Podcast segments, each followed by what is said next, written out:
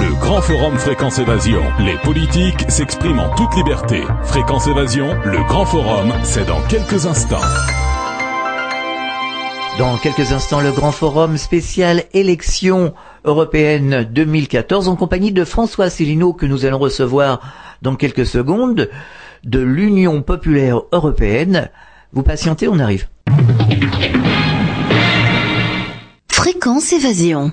Fréquence Évasion vous donne la possibilité de dialoguer sur l'un des trois forums. Paranormal, région et musique. Venez dialoguer sur les forums Fréquence Évasion. Cliquez sur Forum.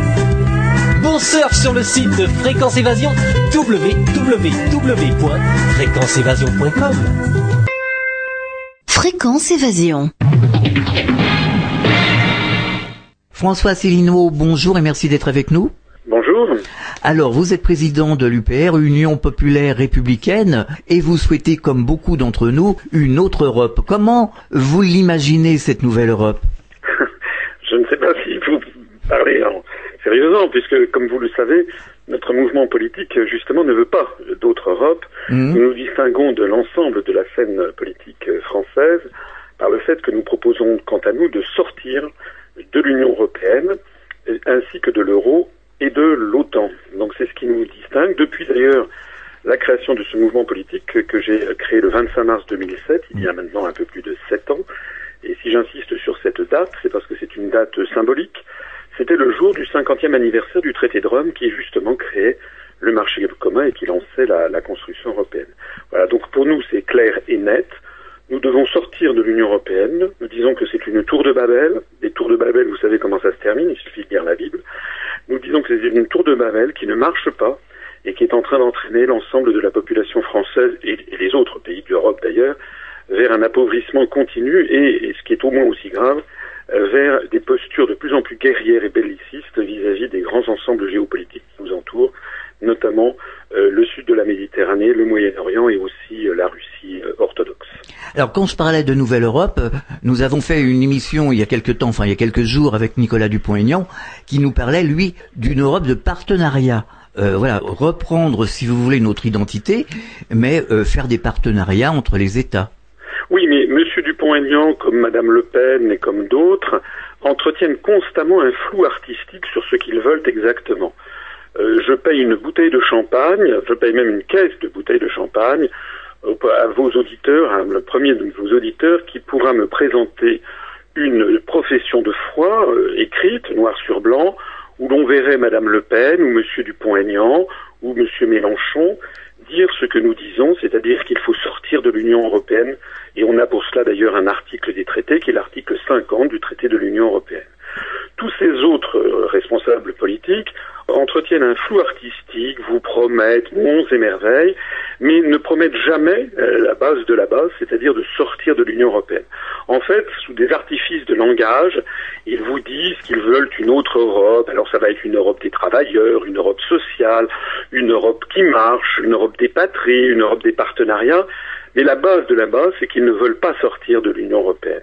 Si nous nous insistons sur ce point, c'est pas parce que nous sommes des monomaniaques, c'est parce que nous sommes des gens précis, respectueux du droit, et que nous savons ce dont nous parlons. Nous sommes des gens d'ailleurs, il y a beaucoup à l'UPR de, de, talents qui m'ont rejoint, euh, y compris par exemple Vincent Brousseau, qui est tête de liste dans la région centre et qui a été l'un des deux économistes français à travailler pendant de nombreuses années à la Banque Centrale Européenne à Francfort. Il était même dans le sein des saints, la direction de la politique monétaire euh, de la de la BCE et donc il, il est le mieux placé pour savoir que l'euro est un est un est un désastre.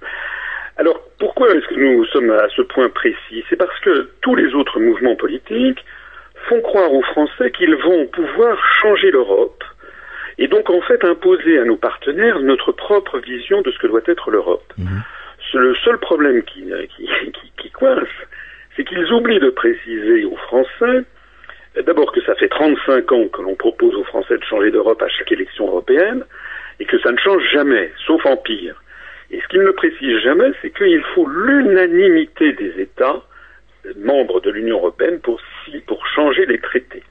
Alors cette unanimité, elle peut être obtenue dans quelques cas extrêmement rares, lorsque l'oligarchie euro-atlantiste qui pilote l'affaire impose une aggravation de la situation. Hein. Par exemple, le traité de, Lisbonne n'est en fait que l'aggravation du traité de Maastricht.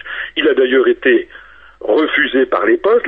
L'époque, la, la, Constitution européenne avait été rejetée par 55% des Français et 62% des Néerlandais, et ça a été imposé au, forceps, de telle sorte d'ailleurs que maintenant les dirigeants européens ne veulent même plus changer les traités du tout. Alors, euh, c'est très gentil donc de proposer une autre Europe, mais cette autre Europe, elle n'aura jamais lieu. Voilà. Voilà. La seule façon d'avoir éventuellement des partenariats avec d'autres pays d'Europe, c'est de sortir de l'Union européenne. Et puis d'ailleurs, de ces partenariats, ils existent déjà d'ailleurs. Il hein. n'y mmh. euh, a pas besoin de, de, de, l'annoncer.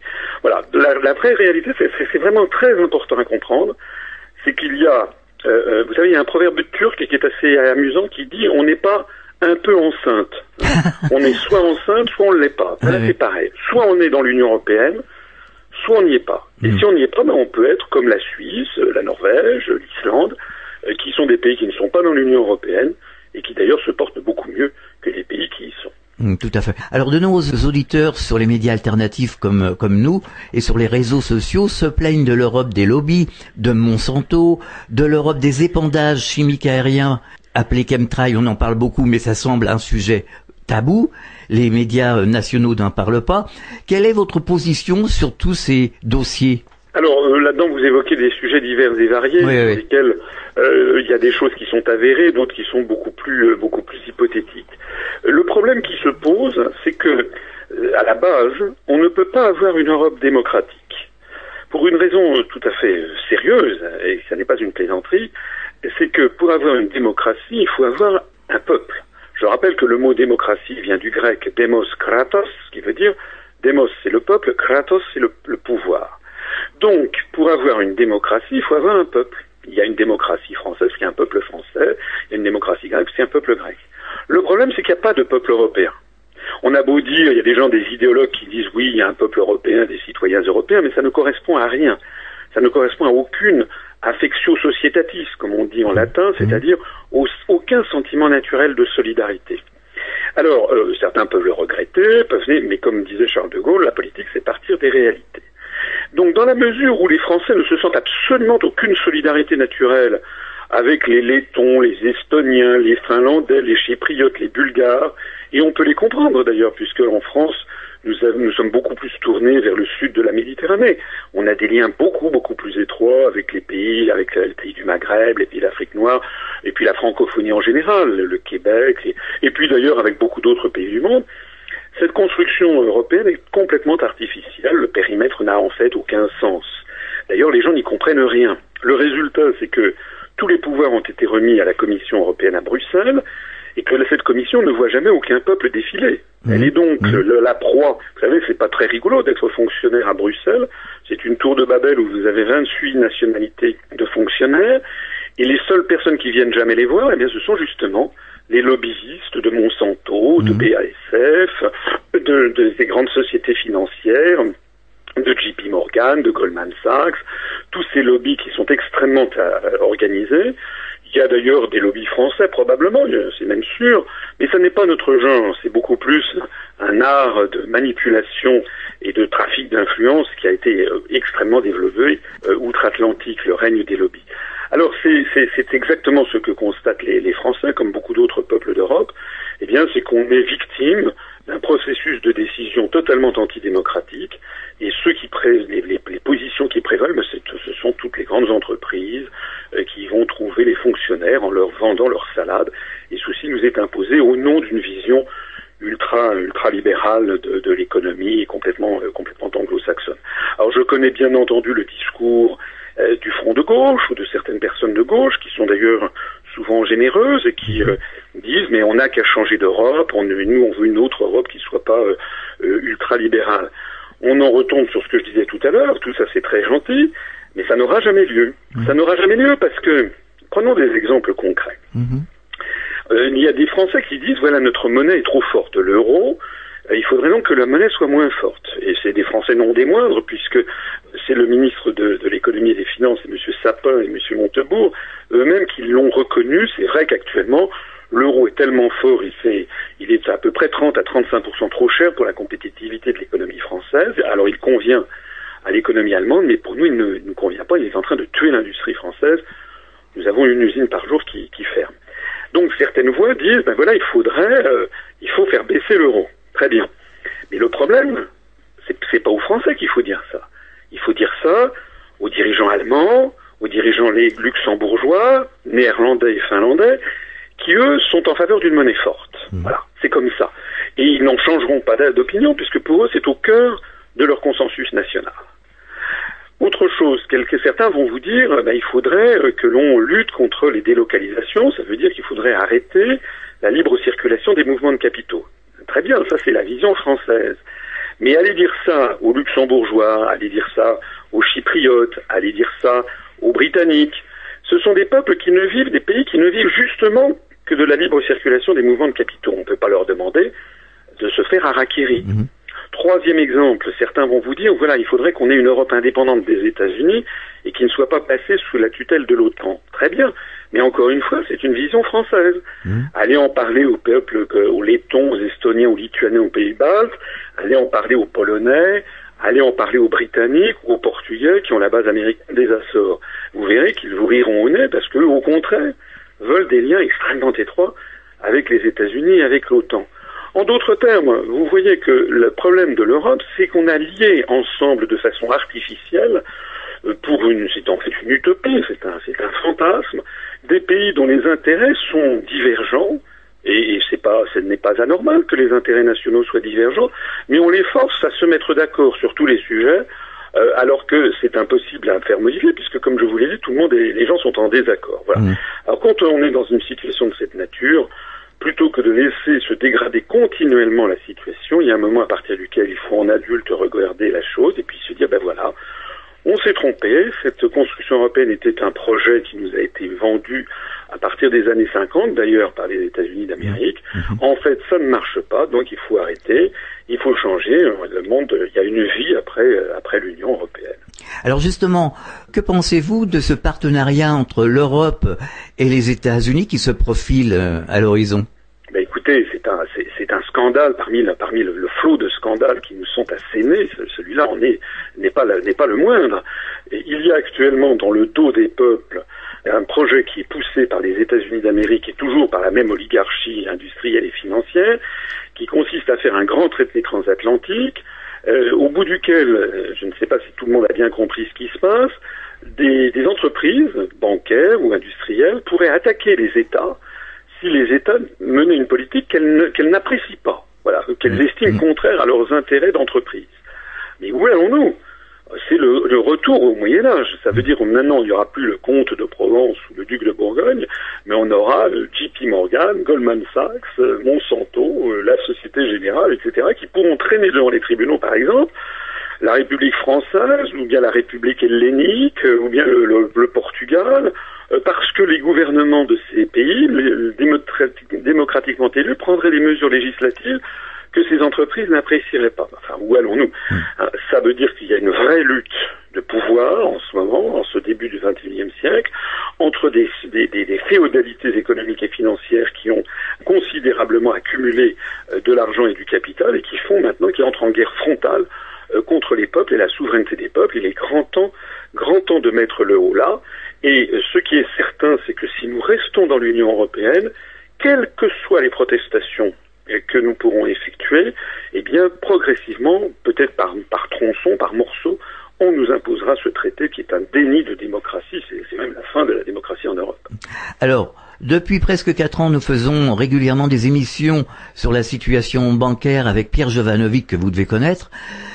Euh, beaucoup de citoyens français nous disent il faut laisser tomber une bonne fois pour toutes les banques. Qu'en pensez-vous? Alors, euh, c'est un peu difficile de répondre comme ça d'un revers de la main. Mhm. Euh, ça serait, je, je suis suffisamment sérieux et responsable pour ne pas avoir des, des, des, des- des réponses à- un peu à l'emporte-pièce. Ce qui est certain, en tout cas, c'est qu'il y a un pouvoir exorbitant que se sont appropriés maintenant les, orga- les, les- les- les organismes financiers, les, banques. Ce que nous nous proposons, c'est déjà sortant de l'Union européenne, ça nous permettra de nous soustraire à l'article 123 du traité sur le fonctionnement de l'Union européenne, qui par exemple interdit à la Banque centrale européenne de monétiser une partie de la dette publique. Ce que nous, nous voulons, c'est, sortant de cela, rendre à la Banque de France, qui existe toujours, hein, qui fait partie du système européen de banque centrale, de lui rendre son pouvoir traditionnel, qui est notamment, en cas de besoin, de financer une partie de euh, de l'endettement, euh, de l'endettement public. Il faut par ailleurs avoir une, réflexion très approfondie sur les origines de la dette. Et puis, euh, et là où je vous rejoins, c'est que je trouve que lorsque les établissements financiers sont, sont mal partis ou sont en bord du dépôt de bilan, il n'y a pas de raison que ce soit les contribuables qui soient appelés pour les financer. Alors, il faut être raisonnable. Parfois, c'est des entreprises qui sont tellement importantes que euh, les entraîner, laisser, les laisser aller vers le sinistre total pourrait gravement pénaliser euh, le système euh, financier national, voire international. Donc, dans certains cas, il est possible qu'il faille intervenir et que le contribuable soit appelé à la rescousse, mais alors dans ces conditions, et nous, nous l'avons bien précisé dans notre programme, toute banque qui devrait, qui recevrait de l'argent public devrait être immédiatement nationalisée et devenir une propriété de, bah, des contribuables qui l'ont sauvé. Voilà. Ce qui n'est pas tolérable, si vous voulez, c'est qu'actuellement, c'est la privatisation des profits. Quand une banque fait des profits, c'est uniquement pour ses actionnaires, et quand elle fait des pertes, eh ben, on demande aux actions, on demande cette fois-ci aux, aux cochons de contribuables de payer. Ça, c'est insupportable. Oui, justement, certains intervenants qui sont passés à ce micro, et notamment Nicolas Dupont-Aignan nous disait euh, il y a quelques jours qu'il fallait euh, nationaliser une ou deux banques pour qu'elles fassent vraiment son boulot de service public de banque. Oui, mais Monsieur Dupont-Aignan, je reviens toujours au même point. Je ne sais pas pourquoi vous me parlez toujours. Non, non, mais il n'est pas le seul, c'est pour le citer, hein, il n'est pas Voilà, le seul à nous dire là-dessus. C'est très bien. D'abord, son programme, excusez-moi, mais nous, nous avons une particularité, c'est que notre programme est le même depuis des années. Nous n'avons jamais varié. L'UPR s'est créé il y a sept ans pour sortir la France de l'Union européenne, de l'euro et de l'OTAN. Nous n'avons jamais varié.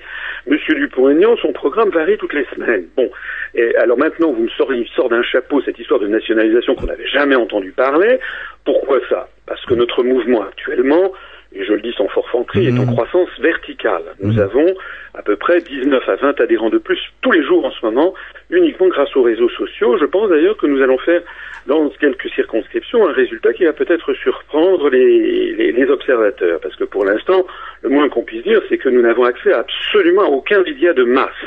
Et si nous n'avons accès à aucun média de masse, j'entends TF1, France 2, Mmh. France Inter, etc., c'est justement parce que nous disons des choses différentes de M. Dupont-Aignan qui, lui, a table ouverte dans les médias, de même que Mme Le Pen. Ce que nous, nous disons de différent, j'y reviendrai toujours, c'est que nous voulons sortir de l'Union européenne, de l'euro et de l'OTAN. M. Dupont-Aignan ne le propose pas. Si nous restons dans le cadre de l'Union européenne, eh bien, tout simplement, les, les nationalisations des banques seront interdites, point.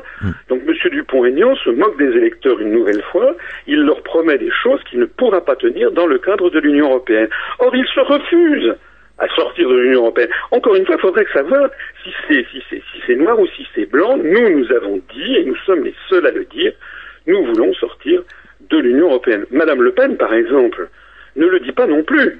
Hein, J'insiste là-dessus. Allez que, que vos auditeurs incrédules aillent regarder non pas les non pas les, les, les- les paroles, hein, mais les, il faut regarder les écrits, qu'ils aillent sur le site du Front National, qu'ils regardent les professions de foi qu'ils vont recevoir dans les boîtes aux lettres, qu'ils regardent scrupuleusement ce que nous nous disons dans notre profession de foi et ce que disent les autres. Ils verront que les autres, sous des artifices de langage, ne proposent toujours et encore que de renégocier les traités européens pour avoir une autre Europe, ce qui postule l'accord des 27 autres États qu'ils n'auront pas. Et donc, au bout du compte, on reste dans la situation actuelle, dans le statu quo. C'est ça que nous, nous voulons changer. Alors que pensez-vous de la montée du Front National? Parce que certains auditeurs nous disent on- qu'on les balade entre l'UMP, entre le PS et entre le FN. Et il y en a qui en a un Et petit écoutez, peu assez. D'abord, il y a quelque chose d'intéressant à Mhm. noter, c'est que l'Institut de sondage BVA, Hmm le 10 mai dernier, donc il y a quelques jours, a publié un sondage qui témoigne d'une forte chute de la popularité de Madame Le Pen par rapport à septembre 2013. Une chute très importante de plusieurs points, 4, 5, 6 points. De, ce- c'est un indice de popularité et de confiance. Bon. Or, l'Institut BVA a présenté ce sondage en disant forte progression de Madame Le Pen. Ça a été relevé par le site euh, d'observation des médias qui s'appelle Acrimed. Euh, Pourquoi est-ce que BVA a fait ça? Euh, Ils ont, au lieu de faire la comparaison avec le dernier sondage disponible en la matière, qui datait de septembre 2013, ils ont pris un sondage de 2011. Ça veut dire qu'il y a une volonté délibérée des médias et de certains instituts de sondage Mhm. de promouvoir le Front National. Et ça n'est pas un fantasme de ma part, c'est tellement vrai que le CSA, le Conseil supérieur de l'audiovisuel, a été obligé à plusieurs reprises de taper du poing sur la table. Par exemple, sur BFM ou sur RMC, le- au cours des municipales, on a eu entre le 10 février et le 13 mars, le Front National a eu droit à 45% du temps de parole, c'est-à-dire beaucoup plus que l'UMP et le Parti Socialiste même. On, on croit marcher sur la tête. Donc le Front National n'est absolument pas l'opposant du système que l'on nous présente, c'est au contraire son meilleur allié. Alors vos, vos auditeurs vont peut-être se dire, oh là là, pourquoi, pourquoi peut-il dire ça? Est-ce qu'il il exagère? Non, nous n'exagérons pas, c'est l'allié du système parce que le- l'existence du Front National a réussi à pourrir dans la société française tout débat sur la souveraineté nationale. Quand euh, nous, par exemple, nous avons des, gens qui distribuent les tracts à travers toute la France, quand nous vous disons à travers toute la France que nous voulons sortir de l'Union européenne, que nous voulons rendre aux Français leur démocratie, leur souveraineté nationale. Souveraineté nationale, c'est pas un gros mot, hein. Mmh. c'est la plus grande conquête Bien sûr. de la Révolution Mmh. française, c'est l'article 3 Mm. de la Déclaration des droits de l'homme et du citoyen de 1789. La souveraineté nationale, ça veut dire que c'est le peuple qui prend le pouvoir par rapport à la souveraineté auparavant qui était de droit divin. Donc lorsque nous, nous allons sur les- le terrain pour dire ça, et lorsque nous disons qu'il faut sortir de l'euro, nous avons un réflexe quasiment pavlovien d'énormément de gens qui disent « Ah non, ah non, non, vous parlez comme le Front National ». Alors on leur dit mais non, d'abord, d'abord regardez, comparez notre programme à celui du Front National. Et puis deuxièmement, nous ne sommes absolument pas d'extrême droite. Nous n'avons jamais de stigmatisation. Madame Le Pen a encore fait un scandale il y a quelques jours en comparant le Coran à Mein Kampf d'Adolf Hitler. Bon, tout ça, ce sont des provocations. C'est, ça, ça entretient un climat de, de guerre civile larvée entre les Français. Euh, Ça désigne des boucs émissaires. Enfin, on connaît le Front National. Ça fait Ouais, 40 ans qu'on ouais, le connaît. ouais, Bon. Donc, euh, le, le problème numéro un auquel nous sommes confrontés, c'est ça. C'est cette. On a mis dans la tête des Français que le Front National avait le monopole de la critique de l'Union européenne et que si l'on était critique vraiment contre l'Union européenne, alors c'est qu'on était Front National, donc d'extrême droite. Et ça- alors c'est une véritable orchestration, hein, ça n'est pas un hasard. Ça n'est pas un hasard si c'est, c'est Madame Le Pen est ainsi promue dans les médias. Et ce qui permet de dire que ça n'est pas un hasard, c'est qu'on retrouve la même situation dans les autres pays d'Europe, dans plusieurs autres pays d'Europe. Nous avons par exemple un, un- un mouvement politique qui est notre partenaire en Grèce, qui s'appelle EPAM, Mhm. qui comme nous euh, rassemble des, des citoyens venus de tous les horizons du spectre politique, de droite, du centre, de gauche, euh, et bien et qui veulent sortir aussi de l'Union européenne et de l'euro, ben, ils ont les plus grandes difficultés à passer dans les médias. En revanche, les médias grecs ne cessent de promouvoir un mouvement néo-nazi qui s'appelle Aube dorée, qui a été très récemment créé, et on fait croire au, peuple grec qui est dans une situation effrayante. hein. Mhm. Il y a, il y a- il y a 65% des, moins de 25 ans qui sont au chômage, 28% de la population générale qui est au chômage, et la dette publique ne cesse de s'aggraver malgré les, potions magiques prétendues de la Banque Centrale Européenne, de la Commission et du FMI. On est passé de 120% d'endettement public du PIB il y a un an et demi à maintenant 180%. Ça ne fait que s'aggraver. La, la Grèce est en train de sombrer dans la misère et de pillage Ah ouais, ouais. de son Mhm. patrimoine Mhm. national au fait. profit d'une oligarchie. Et normalement, le peuple grec, qui est un peuple fier, qui est un peuple en plus qui a inventé la démocratie, Mhm. justement, ça remonte à Périclès, ça remonte à moins 500 avant Jésus-Christ, c'est un peuple fier, c'est un peuple qui s'est battu, euh, notamment contre les occupants hitlériens, c'est un peuple qui a une grande euh, idée de, de- une idée de son histoire, eh bien c'est un peuple qui a été cassé. Et actuellement, justement, il accepte l'inacceptable parce qu'on lui fait croire, les médias veulent lui faire croire, que s'il se rebelle, alors c'est qu'il est d'extrême droite. Voilà. Alors ça, c'est, on retrouve la même chose aux Pays-Bas avec le mouvement PVV de Gerd Wilders et tout. Donc nous, nous sommes là pour dire stop. Stop à cette manipulation. Hein, ça suffit comme ça. Le Front National est le meilleur allié du système.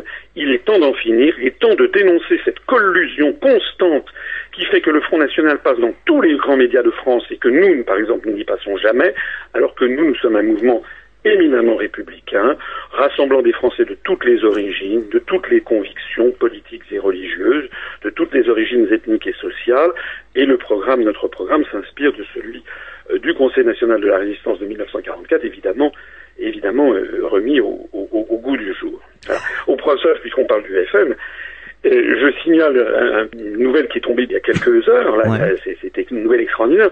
J'ai été moi-même candidat euh, à l'élection législative partielle du Lot et Garonne mhm. en juin de l'année dernière. Et euh, donc dans une circonscription, nous, nous étions totalement inconnus. Euh, nous avons fait un petit score, on était totalement inconnus. On n'a eu qu'une quinzaine de jours pour euh, se préparer. Et il y avait un candidat du Front National, un jeune candidat qui s'appelait Monsieur Bousquet-Cassagne. Mhm. Lorsque je suis arrivé, le Front National a diffusé dans cette région l'idée que j'étais un sous-marin de l'UMP. Ça a été repris d'ailleurs par le grand journal Sud-Ouest, qui a fait effrontément la campagne du Front National. Et donc beaucoup d'électeurs sur le terrain nous disaient Ah non, ce que vous dites est intéressant, mais ça va, on a compris, vous êtes un sous-marin de l'UMP. Euh, nous ne sommes pas du tout un sous-marin de l'UMP. Si on était un sous-marin de l'UMP, on passerait constamment dans la, à la télévision. Mhm. Bon, ce qu'on a appris aujourd'hui, c'est quand même un scandale énorme, euh, au, niveau du FN, c'est que le monsieur Bousquet-Cassagne en question qui nous avait, qui nous avait ainsi attaqué avec ses, avec ses, ses, collaborateurs comme étant des sous-marins du FN, mais on a appris que c'était lui le sous-marin du FN. on a appris aujourd'hui, ça, ça, défrait la, la chronique, allez voir mhm. sur Internet, on a appris aujourd'hui qu'il avait été financé par une société écran proche de Monsieur Copé mhm. et qu'il a reçu un don justement pour des élections. Voilà à quoi nous avons affaire avec le Front National. Hein, ce sont des opposants de pacotille qui sont de mèche avec le système. Je ne dis pas, attention, hein, je ne dis pas ça de, des électeurs, ni, nécessairement des adhérents du mmh, FN. Mmh, mmh. Ce sont des gens qui se font manipuler par une famille, une famille qui a mis la main sur, ce, sur, sur une partie de la société française. Je rappelle par exemple que M. Le Pen, ça fait quand même 30 ans qu'il est député européen. 30 ans qu'il est député européen, M. Le Pen. Il recommence pour 5 ans. Et en 30 ans, vous savez ce qu'il a fait, M. Le Pen? Il a dû empocher à peu près l'équivalent de quelque chose comme 5,2 millions d'euros de salaire de député. Mmh. C'est facile à calculer, un député européen gagne entre 12 et 15 000 euros par mois. Vous multipliez ça par 12 pour avoir en un an et vous multipliez ça par 30 pour avoir en 30 ans. Donc ça fait à peu près du 5,2 millions d'euros, hein, à peu près net d'impôts, à quoi il faut rajouter 7,2 millions d'euros de frais de secrétariat. Voilà ce qu'a coûté M. Le Pen à la collectivité, puisque je rappelle qu'ils font les salaires des députés européens, tout ça, tout ce qui sort de Bruxelles, en fait, c'est payé par les contribuables ah nationaux et donc la mmh, France. Mmh. Qu'est-ce que M. Le Pen a donc fait en 30 ans au Parlement européen?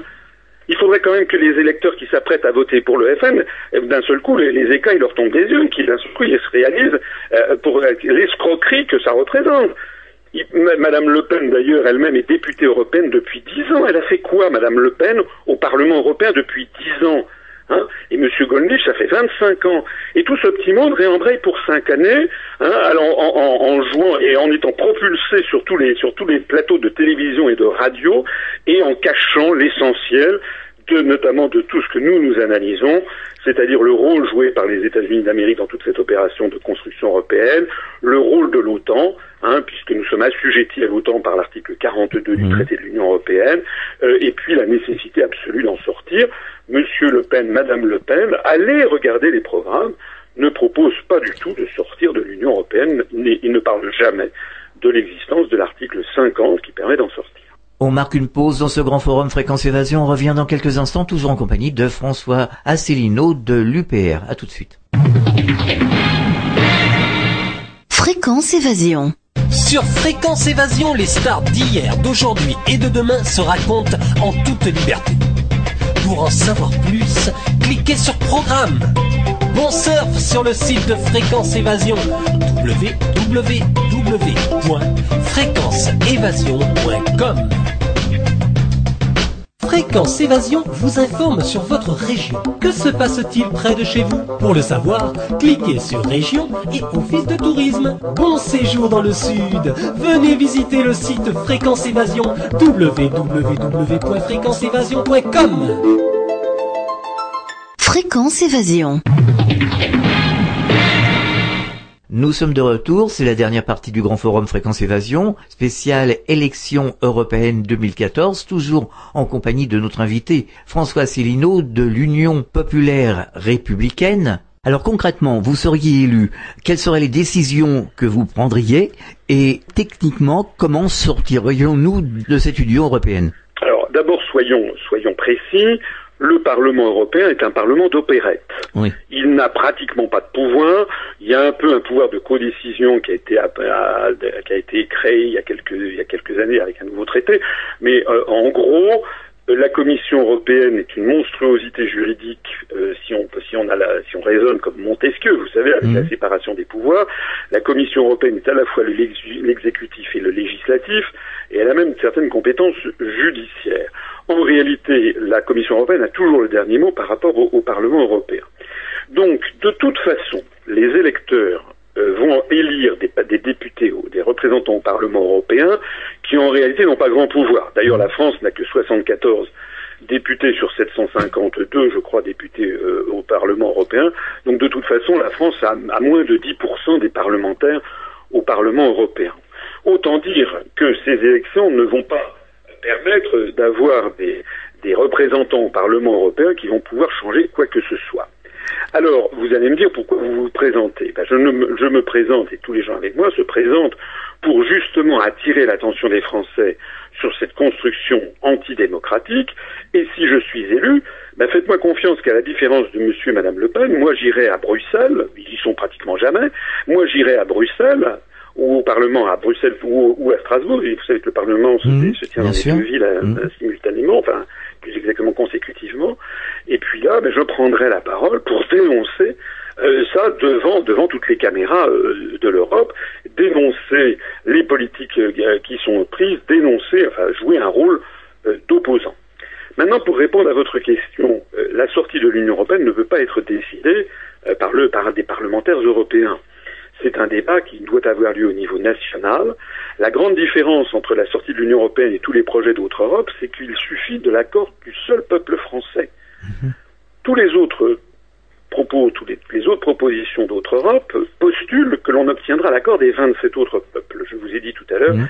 que statistiquement c'est absolument impossible. En revanche, si le peuple français décide de sortir de l'Union européenne, mais c'est aussi vrai par exemple des Britanniques qui, qui voulaient organiser un référendum justement sur cette question récemment jusqu'à ce que les Américains en empêchent M. Cameron, mais si nous voulons sortir de l'Union européenne, il suffit que le peuple français en décide. À quelle occasion? Et bien entendu, à l'occasion des élections présidentielles. Ouais, ouais.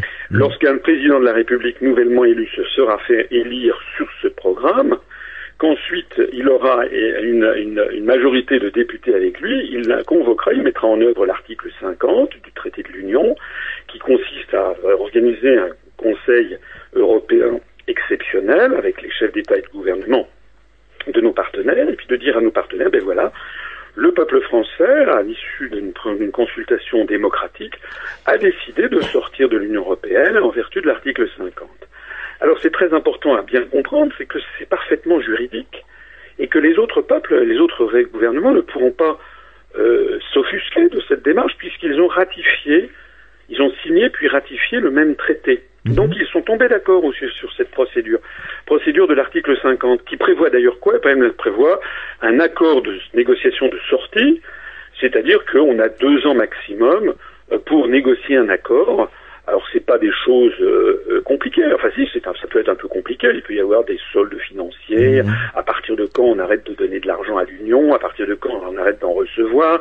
Que deviennent les fonctionnaires français qui sont dans les institutions européennes? À partir de quand cessent-ils leurs fonctions Comment sont-ils euh, reclassés Euh, À partir de quand euh, le Parlement européen arrête-t-il de se tenir éventuellement à Strasbourg Que deviennent le mandat des parlementaires européens Que fait-on des traités européens Comment Parce qu'il y a beaucoup d'autres traités. Il n'y a pas seulement le TUE, le TFE. Il y a plein d'une des dizaines de, de petits traités sur les dont la France est partie prenante d'un rapport entre la, par exemple la communauté économique européenne et puis euh, la- l'Angola, la République arabe du Yémen sur des questions de pêche. Enfin, ça, ce sont des détails techniques ben, qu'il faut régler. Voilà. Et ça, pour ça, on a un accord qu'il faut négocier euh, et on a deux ans pour le faire. Et si au bout de deux ans, de toute façon, même si on n'a pas trouvé d'accord, on, on- on en sort. Voilà. Nous, nous voulons respecter le droit parce que nous voulons rester en très bons termes avec nos partenaires européens. Bien sûr. Je me permets à ce propos d'ailleurs d'insister sur autre chose. C'est Mhm. que parmi les, les bobards de la propagande euh, européiste habituelle, on nous dit Ah, vous voulez refermer la France sur elle-même, vous voulez l'isoler, c'est le repli nationaliste. Alors nous, nous disons, mais c'est exactement le contraire. Nous, ce qui nous fait peur en ce moment, c'est le repli nationaliste des européistes sur l'Europe. Ils veulent faire contre rime et raison, contre la volonté profonde des peuples, ils veulent faire une espèce d'État-continent ayant vocation, je le disais je crois tout à l'heure, à nous opposer à la Russie orthodoxe ou bien aux pays du sud de la Méditerranée. On va vers la guerre, hein. on est en train en ce moment d'être entraîné sous la domination américaine dans des positions de plus en plus euh, guerrières et agressives euh, vis-à-vis de, de, la Russie ou vis-à-vis du Moyen-Orient. Donc ça c'est la première chose que nous nous disons. Nous nous disons, c'est l'Union européenne qui isole la France de l'Afrique, de l'Amérique, de l'Asie, de la Russie, de la Chine. C'est notre appartenance à l'Union européenne qui nous isole.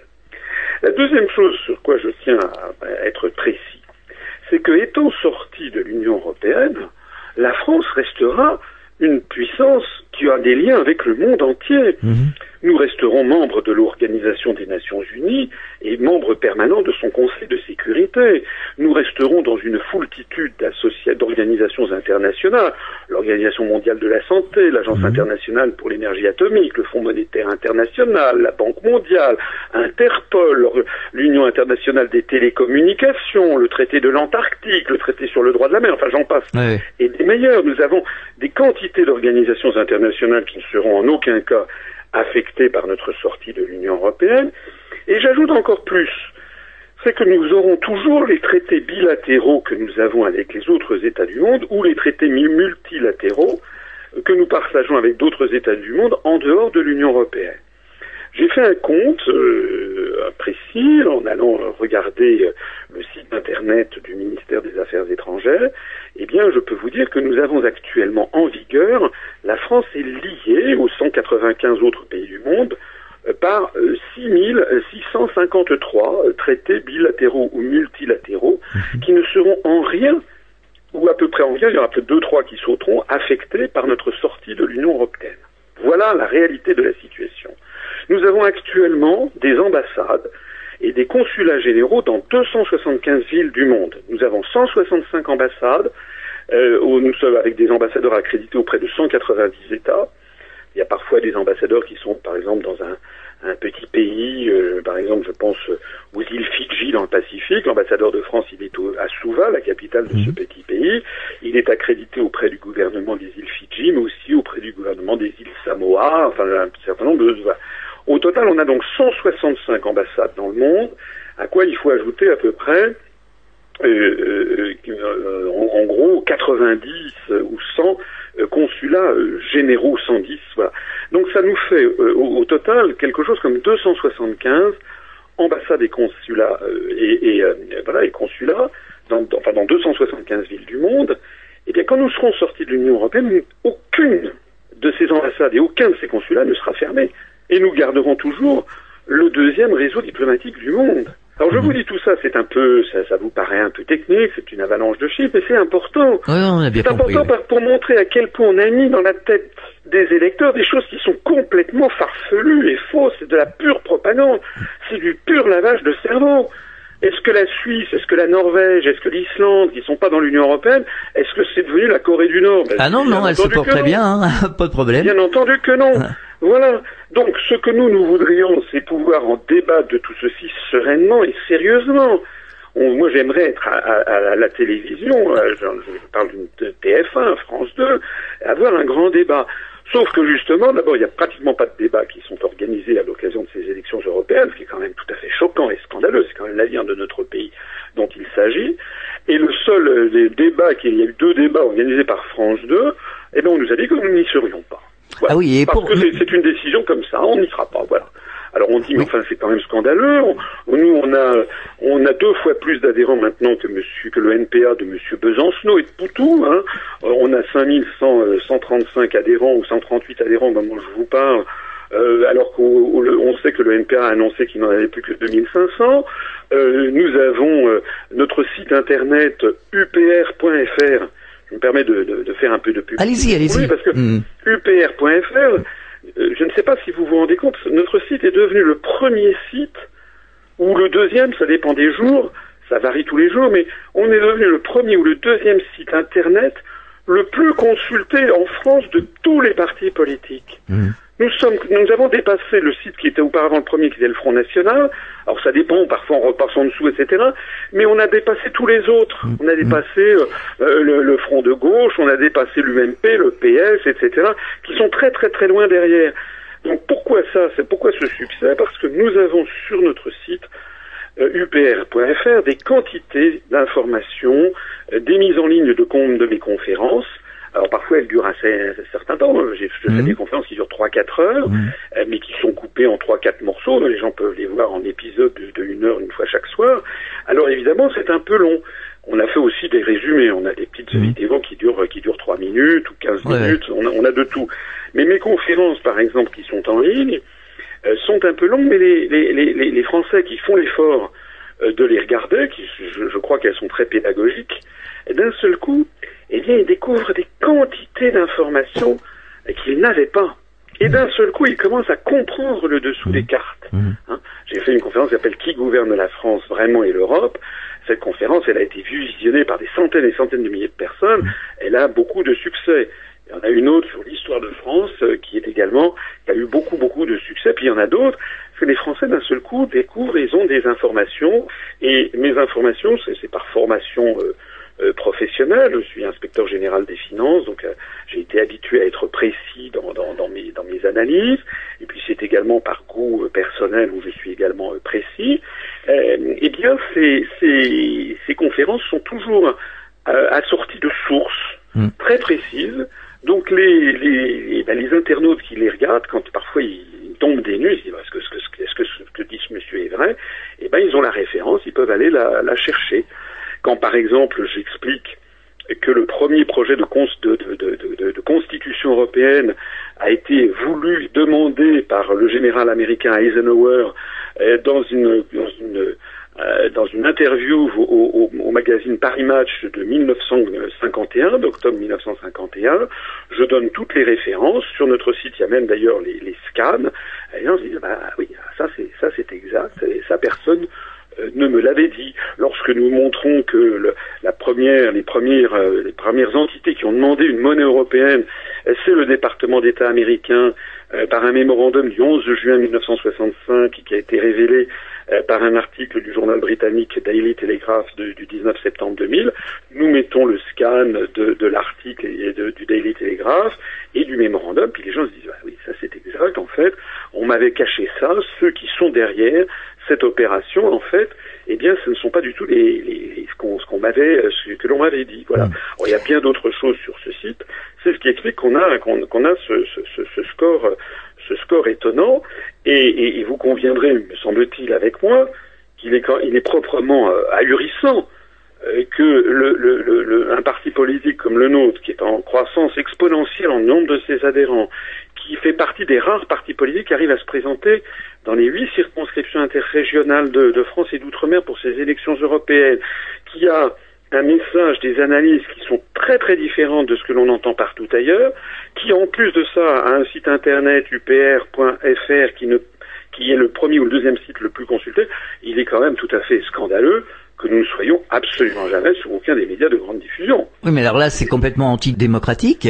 Est-ce que vous n'avez pas euh, demandé faire un recours auprès du CSA Mais nous l'avons fait. Et alors? j'ai- ben, On a écrit, j'ai écrit au CSA, euh, à Monsieur Schramek, Mhm. président du CSA, qui par ailleurs est conseiller d'État. Euh, bon, moi, je suis inspecteur général des finances, donc euh, entre hauts fonctionnaires, normalement, les choses devraient se passer de façon élégante. Euh, ça fait un mois qu'on a écrit et nous n'avons toujours pas eu, malgré nos innombrables relances, nous n'avons toujours pas eu de réponse. On a quand même eu un- une petite réponse, mais par la bande, si j'ose dire, c'est que le CSA a, il y a quelques jours, a, publié un communiqué pour pour s'alarmer euh, de la de la distorsion qu'il y avait entre la- la- l'accès aux médias des listes. Et donc, je pense que c'est grâce à ça que là, ces jours-ci, euh, je vais être interviewé, paraît-il, demain pendant quelques minutes sur France Info. Euh, je dois l'être aussi sur euh, euh, Public Sénat. Voilà, donc on a des petites choses. Euh, c'est mieux que rien, bien entendu. Euh, mais euh, nous n'avons pas ce dont bénéficient les autres, c'est-à-dire de passer constamment, constamment, constamment sur sur France 2, sur TF1, sur Mhm. France Inter, sur RTL, sur Europe 1, sur RMC. Comme ça qu'on formate l'opinion publique. Hein. Remarquez, quelque part, vous perdez rien parce que la campagne aujourd'hui, elle se fait sur le net, sur les médias alternatifs, et vraiment, euh, les citoyens, on commence à, commencent à en avoir assez de BFM, on a assez de France Alors, ce Télévisions. que je, je- je crois que ce que vous dites là, et si vous me permettez, est Ouais. extrêmement juste. C'est que euh, euh, nous sommes très handicapés vis-à-vis des, des médias de grande diffusion, Mm. mais, mais les médias de grande diffusion sont de moins en moins, euh, de moins en moins crus. Euh, et euh, euh, je, je note effectivement qu'on engendre un trafic euh, de, de, de consultation de notre site, mais aussi, par exemple, l'autre jour, j'avais donné une, un entretien à une petite euh, télévision web qui s'est créée il n'y a pas très longtemps, qui s'appelle Agence Info Libre. Mhm. Et sur cette agence Info Libre, ils m'ont interrogé, c'était peut-être il y a un mois et demi, je me rappelle plus, sur la situation en Ukraine. Alors je ne sais plus où on en est aujourd'hui, mais enfin, euh, on était aux alentours, la dernière fois que j'avais consulté ça, aux alentours de 80 000 visionnages Ouais, ouais. euh, pour m'écouter pendant 15 minutes. Bon, euh, je note par exemple qu'un journal comme, comme Libération, qui est d'ailleurs au bord du dépôt de bilan, ne tire plus qu'à 80 000 exemplaires. Mhm. Et il y en a là-dedans un bon paquet qui sont distribués aux étudiants euh, gratuitement, euh, aux compagnies aériennes dans les hôtels, etc. Donc il y a un discrédit qui frappe de plus en plus les médias de très grande diffusion parce que justement ils refusent euh, de, de, répondre à la demande de, de- la population. Donc c'est vrai, vous avez raison, que d'une certaine façon, la, croissance de l'UPR, par exemple, eût été carrément impossible il y a, il y a 20 ans. Mhm. C'était impossible parce qu'il n'y avait pas de, il y avait pas de- d'internet. Mais maintenant, il y a de plus en plus de gens effectivement qui vont se renseigner. Et puis les gens sont pas bêtes, hein, vous savez. Ah non, non, non, tout ça. Moi, je me, je, me, je me dresse en faux contre les gens qui disent ah les Français sont des veaux, les Français ci, les Français ça. Les... C'est pas vrai. Les Français, ils ont besoin qu'on leur explique. Ils Mais ont oui, besoin, voilà. l'une des clés du succès de notre mouvement, c'est que nous ne prenons pas les gens pour des imbéciles, on les prend pour des adultes. Mm. Les Français, c'est un grand peuple, c'est un grand peuple très politique. Quand je dis les Français d'ailleurs, c'est pas les, seulement les Français depuis dix générations. Nous avons aussi parmi nos adhérents des Français de, de- qui sont d'origine euh, immigrée depuis une, deux, trois générations. On a beaucoup de succès parmi eux, notamment euh, dans beaucoup de banlieues, etc. Parce que, eh bien, euh, comme comme les beaucoup sont en train de, en voie d'intégration extrêmement rapide, ils sont très intéressés par la politique. Et puis eux aussi, ben, ils sont comme des citoyens, ils veulent avoir les, les informations. Et euh, parmi les parmi les, les, les- plaisirs que, je- que, que, que, m'a procuré la création de ce, de ce mouvement politique en pleine ascension, il y a celui que j'ai fait par exemple une conférence euh, qui s'appelle l'histoire de France, où je présente en trois heures et demie de temps une analyse de l'histoire de France avec des clés de compréhension que je crois assez, assez novatrices. Euh, et euh, j'ai eu beaucoup, beaucoup de, beaucoup de gens, notamment des jeunes, que ce soit des jeunes français d'origine depuis, depuis, des, depuis des générations ou des jeunes français d'origine immigrée qui d'un seul coup, pour la première fois, on leur parle de l'histoire de France, on leur parle en bien, on leur montre que la France, ça n'est pas uniquement euh, quelque chose de méprisable, comme on ne cesse de le dire à la télé, à la radio, que c'est un grand peuple, c'est une grande nation, c'est un pays qui a eu dans des moments dans son histoire qui n'ont pas été extraordinaires. Nous avons commis, euh, bien sûr, des, crimes, on a fait des tas de choses, mais tous les peuples en ont fait autant. hein, voilà. Et puis en revanche, euh, moi j'insiste aussi sur les aspects lumineux de notre histoire, là, là où la France a été un très grand peuple, une très grande nation. Je montre qu'à plusieurs reprises dans notre histoire nationale, la France a failli disparaître, qu'à plusieurs reprises, les dirigeants français ont euh, en fait joué le jeu de l'étranger contre le peuple français, et, et que à chaque fois, au bout du compte, après bien des, des désastres, des malheurs, les Français n'ont jamais euh, laissé tomber la France, ils l'ont, euh, ils se sont d'un seul coup euh, ressaisis pour euh, euh, lui lui redonner sa, souveraineté, son indépendance.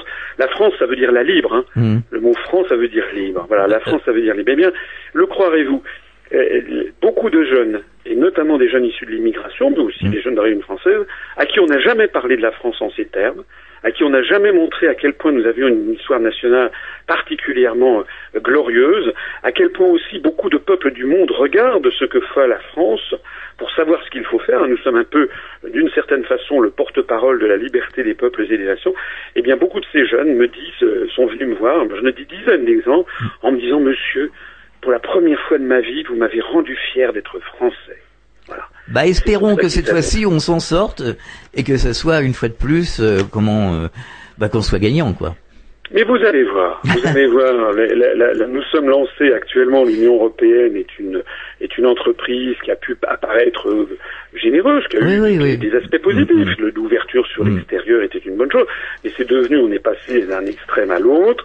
Maintenant, c'est une c'est une construction qui est en pleine nécrose dans tout, pas seulement en France, mais dans l'ensemble des pays. Au fond, plus personne n'y croit vraiment. Ah non non non. même non. parmi Oh, voilà, même parmi les, les, les gens qui viennent vous chanter les mérites de la construction européenne, j'en connais suffisamment, si vous voulez, euh, dans les dans les partis politiques Mm. de droite et de gauche pour savoir que euh, euh, toute porte fermée, ils sont les premiers à dire tout ça, tout ça est un bordel qui marche plus. Excusez-moi de la vulgarité de propos, c'est Ouais. ça qu'ils parlent. Et on empoisonne les gens pour un oui pour un non hein. euh, Voilà. Donc ce que nous nous disons, soyons raisonnables.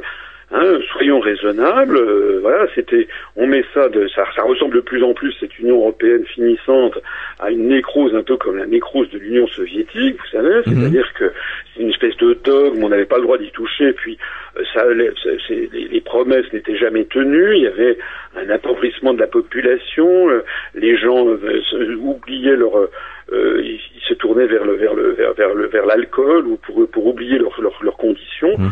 Euh, bon ben euh, voilà, euh, tout ça a fini par éclater. C'était une utopie qui ne marchait pas. Ben, c'est pareil pour euh, pour l'Union européenne. Il faudrait euh, comprendre qu'il faudrait démanteler cette affaire de façon sereine euh, pour éviter le, le drame, parce qu'on fonce vers le drame. Ah hein. oui oui ça se terminera Les jeunes mal, générations, il faut voir que ce qui attend les jeunes aujourd'hui, euh, c'est c'est de se coller maintenant, de- de- d'avoir leur niveau de vie qui se Ah soit euh, à celui de, des Bulgares, Mm. euh, des, des Chypriotes, des Slovaques, et puis ultérieurement des, des Indiens, des Bangladeshis. hein. Puisque nous ne protégeons absolument plus. Nous avons l'article 63 qui autorise euh, toutes les, les- tous les transferts de capitaux sans aucune limitation. C'est c'est la clé de, de- de- du problème des délocalisations, par exemple. Donc voilà, nous nous disons il faut arrêter le désastre, sinon la France dans 20 ans sera devenue un pays du tiers monde avec euh, uniquement des musées à visiter, des restaurateurs, des hôtels et puis des chauffeurs de taxi et d'autocars. Et puis le reste, eh bien, ça sera, ça sera des gens qui, euh, euh, qui auront un niveau de vie extrêmement faible, qui aura été profondément euh, rabaissé. Nous aurons perdu toute notre industrie. Voilà. Est-ce que c'est l'avenir souhaitable pour la France? Ma réponse est non. Alors on peut retrouver toutes les infos sur le site de l'UPR. Vous allez nous rappeler l'adresse Donc c'est tout simplement UPR, ça veut dire Union populaire républicaine, upr.fr. On peut aussi taper mon nom, Asselineau, E A2S-E-L-I-N-E-A-U, et on trouvera ça très facilement. Je me permets de rappeler que je suis tête de liste de l'UPR euh, pour la région Île-de-France pour les élections européennes. Merci François Asselineau d'être passé à ce micro et bon courage pour la suite. Merci beaucoup à vous. À très bientôt. À très bientôt, au revoir. Fréquence évasion.